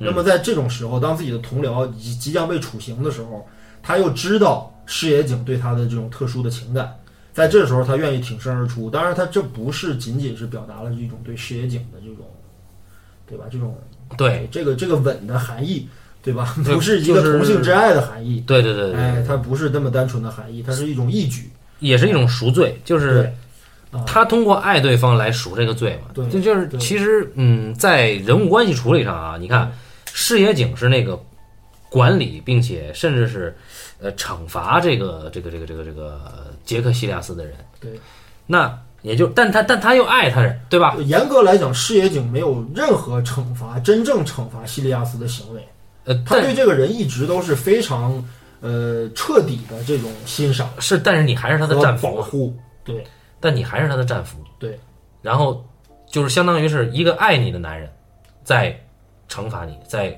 管你。嗯，那么这个在编剧这儿啊，他认为是因为杰克西利亚斯背负着这个罪，嗯那么他现在又因为他是一个基督徒，嗯，所以他在这儿要遭受到惩罚，对他要最后才有最后的那一刻，对，哎，才有一个呃爱的宽恕。嗯对，然后大家知道这个视野井啊，就是坂本龙一在这里边是这个化妆的啊，嗯，对就我这个计掉了这个掉了眼角啊，估计还。啊，对对对，反正因为说这个日本军人啊，在啊作战前也是要化妆的，嗯，对，就是还上了眼影，好像，嗯，嗯，对，嗯，处理的非常的美型啊，对，然后那个编剧说这不只是一个爱上敌人的故事，嗯，他讲的是两个男人相爱种下的种子会在战后发芽开花。我操，这个这编剧说的，我觉得也也也是这个，编剧真是这个啊说的比写的好听啊，对对对对对。对，嗯然后他认为大岛主啊，嗯说大岛主，他说大岛主为什么选这么一本书？嗯他的意思是大岛主呢，因为经历了战后美国对日本的占领和统治，哎，这个是日本一代人的伤痕，对，对，那么他呢，大岛主就把这个理解成爱人和犯罪同伙的关系，所以我觉得有点道理、啊。虽然是英国人啊，但是他有指代的，就是他其实是美剧时期的那点儿情情怀。对对，这么这么这么这么想有道理。对对对，就是一个不停的施虐与受虐的过程。今儿你虐我，明儿我虐你。但但但咱们是同谋 啊。然后这个这个，然后影片因为在大岛主那儿，爱与虐啊是一回事儿。对对，就是就是 对吧？就是之之所以得知这话，咱们咱们其实都明白他之前那些作品当中的一些内容。嗯嗯嗯，对，爱与虐是一回事儿，就是爱的越深，咱虐的就越狠。对，然后我们看这个作者是怎么说的。嗯呃小说小说作者说，呃有人问他说这个片子很快就会全世界发行，你有对它有什么期许？作者说，我希望人们能理解的更宽泛一些。嗯哎，这能让他们的判断力、公正意识得以提高。最重要的是，他说了四个词，他说这个 understanding、compassion，然后 mercy 和 forgiveness。他说我们之间需要更深层次的理解。嗯，对，所以如果说这个是小说作者希望传达的东西的话，嗯。那么我觉得电影还是完好的保留了这个主旨。对，对，嗯。那个我们说这个小说作者啊，他他他这个确实他这个比较神。嗯。这个小说作者呀、呃，他原来在这个非洲，就是他是去了参战以后，战争以后，他又回到非洲，在战啊，在战争之前，呃，大家也知道非洲也很惨，那么他也在非洲做一些义举。嗯对，就所以这个人，因为他生长在非洲，所以他对非洲有独特的感情。嗯，那么做的都是，我觉得如果说有诺贝尔和平奖的话，应该可以考虑一下他哈。他是一个呃，去确实具备国际主义精神和人道主义精神的人，要不然他不会写出这样的作品。因为有一本儿也不是有一部纪录片是专门拍是是讲他的，是不长这个纪录片，嗯叫这个 Hasten Slowly，啊，就是说匆忙的慢速啊，就直译过来。嗯那么他在这里边说，他说我相信生活赋予我们每个人重大的责任，在所有人在所有人类境况或者现实中，那有一些最清醒、最具高度深度、广博的理性的人，他们在冲突之中应当对其他相对不理性的人负责。所以说，这哥们儿他骨子里他有一种精英意识，呃，这种精英意识其实也来自于基督教的教义。哎就是我们是得到教化的人，那么就应该去勇敢的去承担承担人类世界可能出现的各种野蛮和残酷的行为。对，哎，我们要适当的时候去纠正它，就是完全是一种殉道者的一种精神嘛。这也是西方现代人道主义精神的一个核心啊。嗯，对，说到一些这个片子里边啊，嗯这个那个说大岛主，嗯，大岛主这个，没想到大岛主拍东西这么快，一般都是一条两条就过。大岛主，呃，可以这么说吧。我之所以在之前我不是很欣赏大岛主的作品，有一个最主要的原因是，我觉得包括大岛主在内的很多，甚至法国新浪潮的很多导演的影像感都极其粗糙。嗯，当然，这是他们对于传统的一种反抗。对，不是，但是也有一种可能，就是他们本身可能并不掌握传统电影的一些拍摄技巧，因为大岛主本身是没有长期在制片厂体制下得到训练的人，他不像小金甚至是黑泽这样，就是对于电影的传统形态和戏剧电影形态有着非常严格的训练和呃掌握的人。呃，是这样，就是大岛主对呢，他黑泽一条镜头拍个几十遍，那是很正常的事儿。没有我，我觉得还是跟人对电影的理解有关啊。啊，就是大岛主他一开始他是在电影厂做了好几年副导演的，嗯他是他是找不到任何工作，对然后他去考考中了，没想到他说我操，他说怎么这玩意儿居然能选我去，他就考中了副导演。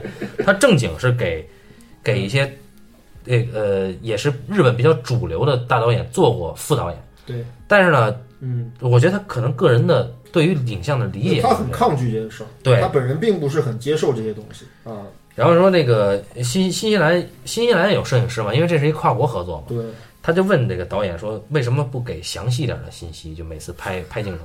那导演是这么说的，导演说我通常不给这么多，说因为我觉得给多了会让人停止思考。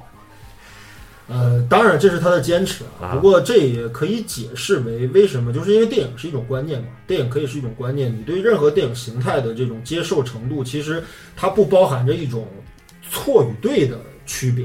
嗯，那你如果就特别喜欢安东尼奥尼的话，我没有我没有办法说你跟我对吧？就是就党就是我非得党同伐异，只是我可能我作为我高某人的电影观念来说的话，可能我视之为这一形态的电影作品，它可能不是我最喜欢的，或者我最欣赏的。不打动你。哎，这也对，这也可能可以回答一些观众这个问题，就是说你们为什么会说我看一些大师的电影，嗯我接受不了，嗯我理解不了，我不喜欢，是不是我有问题？你没问题，对你可以不喜欢，你也可以喜欢，这个东西对没有必要对吧？一竿子打死，对吧？嗯，对吧？那么大国主显然是属于这一类哎，啊，就是我我是不喜欢《爱之亡灵》或者是仪式。但是我可能就是很喜欢《圣诞节快乐，劳伦斯先生》。对呃，我可能就不喜欢他妈的这个《青春残酷物语》，呃，但是我可能就觉得这个这个这个他的其他的可能作品就会有点意思，对吧？就是这个东西没法说的。嗯啊，对，啊，然后我觉得，我觉得说了这么多吧，就回到我们最开始的这个问题上，就是这个电影被后来定名为十部啊啊，最伟大的同志电影。我操，这这个事儿，我觉得，呃，很有意思啊。就是什么十大最伟大，什么几大最伟大，这些东西都是影迷或者是影评人总结的啊，对吧？就是我觉得这个电影被归结为是所以说影评人是很可怕的。呃同志电影这个事儿，你有什么看法？你看豆瓣上写好于百分之九十八同性片，哎，我觉得咱们不至于说非得说什么片子就一定是什么类型，咱不是这种人。对对但是呢，咱实在看不惯，就所有人都说，尤其是好好多专业的人，包括影评人都说这他妈是同志电影。我觉得这事儿必须得说。呃，啊对这个，我觉得是首先啊，就必须得肯定一点，就是片中这个视野井对这个 Jack 的情感肯定是同性之爱，对这是肯定是没错。不然的话，也不可能一开始铺垫一个朝鲜和荷兰人的这个。啊、对，但是就是这是不是这个影片全部的主旨？就是我是不是在讲什么同志情情谊或者同性平权这些事儿？它不是这样的一个东哎西，，我就。就像那个，我也不认为《春光乍泄》讲的是同性恋的故事，嗯嗯，只不过承载故事的人是同性恋。哎，对这个理解，我觉得比较客观啊。就我们先说圣诞快乐啊，嗯圣诞快乐，劳伦斯先生这里边的主角是谁呢？是视野井和杰克西利亚斯。对，目击者是谁呢？目击者是劳伦斯。和圆。对，圆呃圆呢，圆算是一个插曲吧。呃，虽然说袁在整个事件过程当中，他的整个的对于视野井的这种情感的态度啊，嗯，一直比较处理的比较模糊，嗯，但是我觉得袁在这个问题上的认同度是非常忠实于一个日本军人对上级的基本的尊重的。对，哎，因为那个他那个就是看不过去那副官，我操，要为了妈的这牺牲自己也要干掉这个杰克，对吧？为了能够让这个首长不要被毒害，对，你袁这么一个残酷的军人，他没有做出这样的行为，那么静文袁在这个问题上是有包容度的。哎，呃，对，对，就是当然圆一开始非得让那个朝鲜军官再当众来一次这事儿，呃，也有点操蛋啊。我觉得就是他对朝鲜的这个这个朝鲜人跟荷兰人的这个行为，跟对于这自己长官的这个处理态度上不同，嗯我觉得其实没有那么复杂的意义，就是袁这个人本身的朴实，呃，对，当然也是他其实不了解很多事儿，对对单纯，哎，他就是一个朴实的庄稼汉子，因为他他有一幕，他跟那个劳伦斯说啊，对他说劳伦斯你为什么不自杀呢？如果你自杀的话，我会更加佩服。对，你看他的观念很简单。劳伦斯说：“我凭什么自杀？说对呀说我们他妈投降，不代表我们认为我们输了。我们我们并不觉得这件事儿是耻辱对这是我迟早们与你们不会打赢同的地方。对，哎，所以就是你看啊，在这里边虽然说主角是西利亚斯和赤野井，但是这里边有很多的提问者和回答者。对，就是相反，视野井和西利亚斯这两个人没有那么多的问题，呃，他真正们两个人相对来讲是最处于风口浪尖儿的人，但是却没有太，就是没有一个呃为自己的，就是为自己的情感或者为自己的立场去辩护的空间。就是真正有有对对这个人生对交流存在疑惑的是谁呢？是袁，袁总在问劳伦斯一些问题，对，而劳伦斯的解答呢，袁暂时是不满意的。最后袁通过战争结束，他自己有了自己的理解，但是到最后他还是无解，因为他说是为什么，他还是在问为什么。对，劳伦斯说我们都错了，但是这个答案袁就能懂吗？也不懂。但最后打动人的是，袁虽然还是没懂，因为他有他的局限性。对，这也就是刚才小说作者说，哎，我们这个高档的深度的人要为那些呃不不那么深度的人负责。好，那么劳伦斯是那个负责的人，但真正我们都爱的只有北野武演的袁。最后袁还是不明白劳伦斯给的这个答案，袁最后怎么解决的？就像当时圣诞节，他不明白什么是圣诞节，但他做了圣诞老人。最后圆只能用这个方式说圣诞快乐，劳伦斯。对，这这个就是最打动我的。为什么是这个？是因为一个愚昧的人，嗯，他以一个自己并不理解的行为去表达他的困惑和爱。因为这个事情太复杂了，这不仅包含着战争的问题，还包含着情感的问题。嗯，这两个事儿其实袁都理解不了。对，对，就是视野井的情感，呃，Jack 的情感，嗯，劳伦斯的态度，对，劳伦斯的思辨，哎，哎，这些圆都理解不了。但是圆这个立场是非常普世，而且非常符合我们绝大多数观众的视点的。嗯，就是虽然说他是一个十恶不赦的，对吧？犯下累累血债的这么一个日军战士，嗯，但是我们不应该是我们看待战争的时候，我们是不是都是这样的？就是都是懵的呢？对就我们不知道为什么被派上战场，我们不知道为什么要举起屠刀，我不知道为什么要杀这么多人所以啊！我们从这个角度来说，这个片子最打动人的角色不是坂本龙一和大卫鲍伊，是北野武。然后 嗯你通过这一点，你也能看出它不是一个同志电影，嗯，只不过有同志元素或者情感上有同志的标签儿。我非常同意你刚才所说的沟通的这个问题，嗯因为在战争当中，我们知道，其实我们之前讲了那么多的战争电影，对吧？就是绝大多数时候，其实大家在讲战争的非正当性，嗯，战争的无意义，甚至有人反思战争的这个本体，对吧？究竟是什么？究竟是殖民主义的遗毒，还是现在激进意识形态的这个？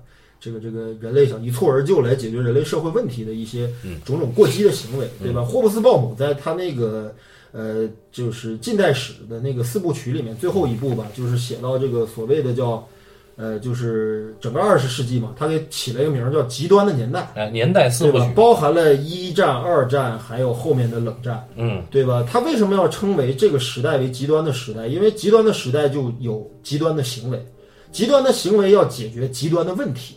嗯，因为人类社会就是大家知道有工业革命啊，又现代革命啊，又乱七八糟这些事儿都让人类在这个世纪其实有一种错觉，就是好像我们可以通过某些方式能够一劳永逸的解决我们之前在那几百年甚至上千年时代解决的解决不了的很多，比如民族、领土、意识形态、宗教很多问题，嗯，对吧？我们以为我们能一蹴而就的解决，可是带来的是非常可怕的后果。以及更操蛋的哎，以及更加残酷、更加解释不了的、解决不了的一些问题，比如现代现代性的问题啊，后工业时代的这些问题，对吧？所以就是，那么其实我觉得圣诞节快乐，劳伦斯先生在这个地方吧，他觉得沟通是战争当中最被人，就是就是就是，沟通是战争当中的一种无能的行为。就我们不管是敌是友，我们都沟通不了。嗯，对吧？而且他这里面，你看这个文本里面对位的这两个事儿特别有意思。嗯，他妈？劳伦斯是一个他妈的会日语的英国人，对，视野井是一个会英语的日本人。这俩人其实代表着两方的沟通欲望，对吧？劳伦斯首先他是一个具有就是这个贵族血统的这么一个知识分子，对吧？他看待很多事情是非常客观、冷静而且平和的。对吧？他对敌人都那个态度，对吧？任打任骂，对吧？我也宽恕你，哎，我知道你你是怎么回事，我理解你啊。汤普森跟他呛过好几回，就你丫是他妈阴间，对吧？你跟日本人做朋友，对，对不对？劳伦斯说：“操，不是这样的。我们是为了活下去，而如果要是能活下去的话，一定是跟他们沟通。哎，对，但是你看劳劳伦斯也有失态的时候，但是基本上劳伦斯都是那种作者本人的带有那种理性光辉以及精英意识。那失态是肯定的呀！操，你立即要处决我，凭什么呀？对，是我是得跟你理论理论吧。包括他跟那个对吧战俘营那个就是战战俘战俘长官那个什么啊汤普森啊也有失态的时候。我理解你们的意识形态，我理解你们的各种仪式，甚至连他妈切腹这种事儿，我都可以，我都可以知道，我尊重你们，对吧？我不认同的，我尊重，对吧？但是问题是你突然就要杀我，这个事情，我觉得任何人都接受不了，对吧？然后所以说，然后呢，这个就是代表着他，然后呢，矢野井那边呢，其实是一个主动的一个施以善意的人，就是他怎么，其实我觉得这个文本特别有意思，在于就是我们不知道矢野井这个人他原来怎么回事儿，因为你仔细想想这个事儿的逻辑啊，就很提过有意思。但是没提全，他哎，他这么提的，嗯。他说这是这个，呃，是劳伦斯跟视野井在沟通，就是你阿练剑道的时候，你吓到了宝宝，然后沟通这个的时候呢，嗯。那个劳伦斯说说说我听说呀，嗯。就他劳伦斯问视野井说，当时那个日本那个兵变，嗯，就是那帮年轻军人策划的兵变，二二六兵变，26三的时候六年二月二十六号你在哪儿？嗯。他说我那个时候在满洲，嗯，说我没有能跟大家一起共存亡，对，那就是说他是一个下级军官，对，是一个有理想的，对啊，少壮派军官。对，那么可以就这么这么这么一个背景吧，但是有一个特别严重的一个问题啊，嗯我也觉得是这个文本的一个特别有意思的地方，就是，呃，写这篇回忆录的劳伦斯爵士，他本人是否真的在战争当中目击过一次日军军官对于英军战俘产生这种同性情情谊的这样的一种事件？这个事件是不是真的？那就不知道了。哎，这个就有意思了，因为什么呢？因为你这你要知道是这么一个问题啊，就是即便在英美这种同性恋合法的国家里面，军队搞基这个事儿也是被明令禁止的。啊，我仔细在想这个事儿的时候，我难以得出一个我自己反正我自己的一个结论，就是为什么你在法律下面同性恋在这个国家都合法，反而在军队当中不允许搞同性恋，这是为什么？我觉得这事儿很有意思，因为什么？因为一般情况下的话，在军队当中，如果是男兵和女兵谈恋爱，这事儿是没问题的。嗯，但为什么搞基不行？我觉得，我觉得是这样的，军队不代表这个国家的文化最先进的一面，我觉得军队是这个国家文化最保守落后的一面，呃，当然可以这么理解，因为它要求的是统一的意识形态。是一种洗脑式的一种国家意识强加的一种国家强加的意识形态。对对对对，对，然后那么在这个地方，那么军队肯定是首当其冲的，对吧？因为国家意识形态在战争当中的这个所有的东西都是宣扬敌对的，嗯，宣扬仇视的，而同性之爱反而是一种能够让战友情谊升华的一种东西，嗯，对吧？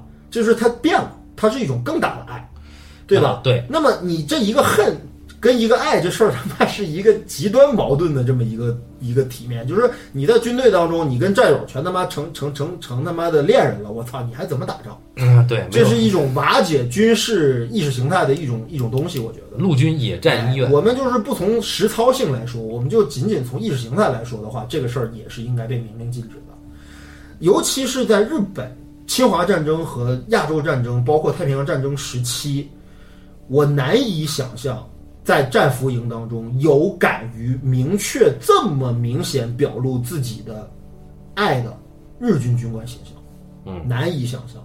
哎，我就想象，即即便是在战俘营当中有这么一个日军军官，真的爱上了一个金发碧眼的一大帅哥，操，也不敢这么明目张胆的表现。嗯，所以我就怀疑这个作品的这部分的内容，是不是一些呃理想化的处理？我觉得是，我觉得是，我觉得这是一个手段。因为真的是一见钟情啊，无比的欣，赏。就是这个文本本身啊，啊我咱没读过小说，不能妄下定论。但是呢，对，但是我真的觉得他在用同性恋说事儿，嗯说的什么事儿呢？其实他说的是，因为现在只能说电影啊，啊只能说电影。电影是这么讲的，电影讲的从杰克这个角度讲，啊英国编剧赋予杰克一个什么呢？一个现实耶稣的一个形象。嗯就我之前犯过的罪，嗯我通过在这战场上，嗯众人对我执行枪决，就像罗马士兵对耶稣那那个做法一样。而且到最后啊，那个就是活埋的那个形式啊，啊。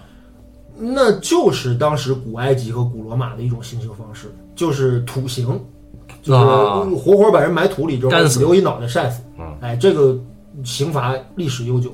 哎，然后呢，对。你看一开始不是有一个假枪枪决嘛，对，对吧？嗯他实实际上他被吊起来的时候就是一个十字架形象。没错。然后呢，他之前有罪，他通过宽恕视野井，嗯通过宽恕日本人，嗯，他获取了这个最后爱。然后他然后正因为这个，嗯他又梦到了他跟他弟弟团聚对啊，然后他真正敢于在面对他的弟弟，对他妈的蝴蝶还来了啊，赎罪啊，对对对，圣人化人生蝴蝶来了。然后你看，这是啊，英国人给这条线啊。对，再看原著里边，或者说是大岛主这边理解的日本人，嗯视野井，包括朝鲜日军，嗯对于荷兰人和对于杰克西利亚斯都有一种人种崇拜，对。就是说你丫金发碧眼，对吧？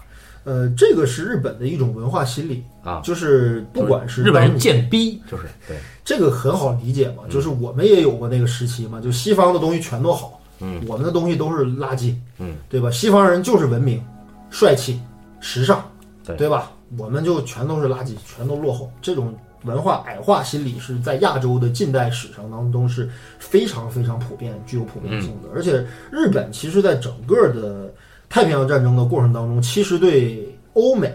嗯包括对英国，包括对美国，虽然他们有作为战胜者的这种优越感啊，嗯，但是在文化心理上，他们一直都是比较矮一头的。哎，就是我们知道我们这套制度和我们这套所谓现代文明是从您那儿过来的，哎，您您是前辈，您是文明人，哎，也可以理解为就是我们讲贵河大桥的时候，为什么当时斋藤大佐就那么怂逼啊，对吧？啊这要是中国人呀，绝对不会这样，但是就英国人在这儿，他就怂，他就认，哎，他就相信你们确实比我们厉害。啊，对，在某些地方强于我们。这种文化不自信心理，其实，呃，曾经有一段时间，其实你要知道，日本最著名的一个作家左就是右派的作家，就是三岛由纪夫先生。嗯，三岛由纪夫先生对这个事儿有特别深刻的反思，对就是我们文日本文化在现在，尤其是战后的日本文化，已经完全完完全全丧失了我们的独立性和自主性。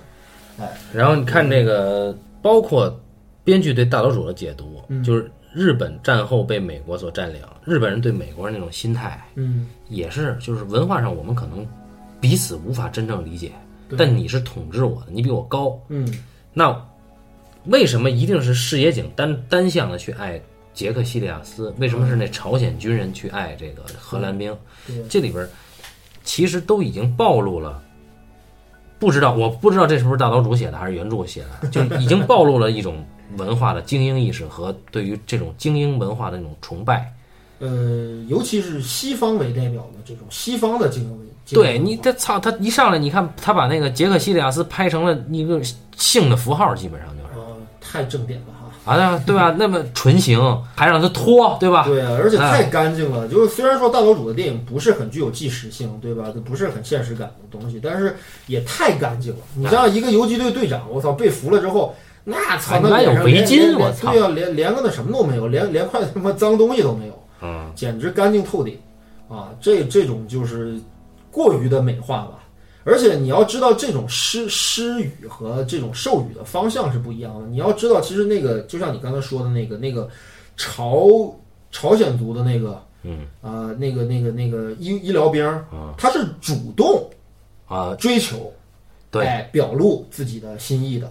对而荷兰兵其实我们看他戏份不多啊，但是他实际上是很被动的。啊，对，他是没有想到，也没有做好准备接受这件事儿的。哎，虽然说到最后他看到自己的这个啊啊，一种意义上的爱人，对吧，死在他的面前，虽然一激动把舌头给咬了，但是他其实你看他整个前后的这个状态，他是完全没有做好任何准备的，他接受不了这个身份。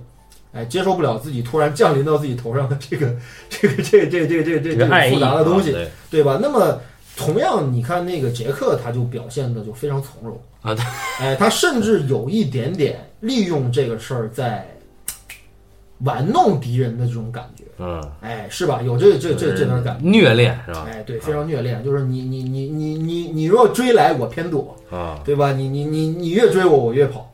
是这 种这样这样一种感觉，就很有意思。有些时候你看到，尤其坂本龙一的表演，对，就是他有几处表演令人莞尔，我觉得就是很可笑，现现场经常笑。非常有意思。对然后那个你看，就是呃，视野井对杰克西利亚斯其实并不是完全的理解，当然不理解。然后包括阿五对这个他妈的劳劳伦斯也不完全理解，理解。所以在这种不理解的情况之下，嗯。他讲沟通其实是很顺理成章的事儿。就是说，我只是用同性恋这个情感表达作为一种手段来表达我沟通不上这回事儿，嗯，因为战争就是你刚才说的，战争是沟通的另一个极端，对，就是无法沟通嘛，就是对对对对。彻底的不能沟通。所以是征服嘛。对，那那那其实你看这里边他用的是，他之所以反战讲沟通，他他用的是这样的一个边缘的情感。嗯，那其实从这儿就能得出这个结论，这不是一个真正意义上的所谓的同志片。当然，我不认为什么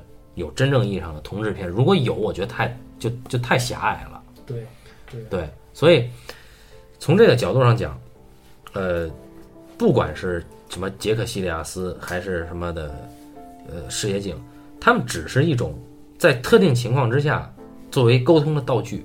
就这个片子其实非常主题先行的，我觉得 对，嗯，那可能我觉得原著吧，如果是纪实性很强的一个作品的话吧，它可能没有把这些材料组织的这么集中。嗯，呃，我怀疑还是大岛主和编剧他们在处理这个文本的时候有非常清晰和明确的考虑，对，让这些有可能人物承担了这些功能。嗯，哎，然后呢，我觉得反正不管怎么说吧，这片子确实是很高级，真的很高级。对。然后我觉得这里边有好多插曲，其实特别有意思，嗯就是那个，比如说一开始啊，嗯就是杰克西利亚斯不是选制片人没曾经考虑过另外一个人，嗯那人是罗伯特雷德福啊，大家美国演员。对对对，大家可以考虑一下啊，这个，然后这个呃别说，就是如果罗伯特雷德福来演的话，他的啊，阳刚气质肯定会更浓一些。对美国人嘛，对他不像那个大卫鲍伊，可能还很阴柔，对对对啊对吧？就是对这确实长得像小姑娘啊。啊，确实对啊，然后你再看这啊，还有这个这个片子，他刚才咱就咱就说他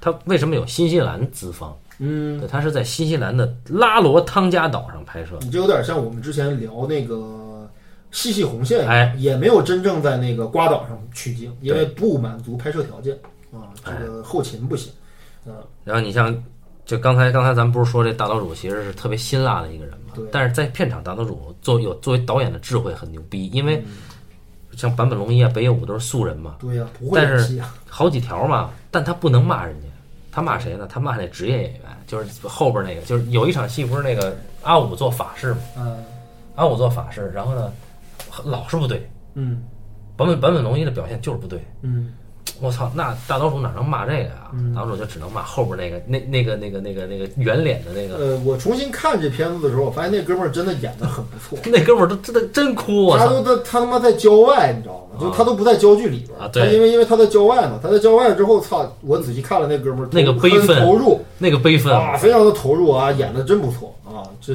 小日本还是很敬业的啊。对，对，然后这里边就是有一说那个大白鲍伊讲的啊，不对，是坂本龙一讲的。嗯坂本龙一说有一天收工比较早，嗯然后坂本就跟那个鲍伊一起去这个一个酒店的那个饭厅。嗯，去了饭厅以后呢，坂本龙一应该是会一些日语的，呃，会一些英语。对然后呢他是高材生，操，他是很好的教育背景在这个饭厅的时候呢，角落呀有一架子鼓，啊。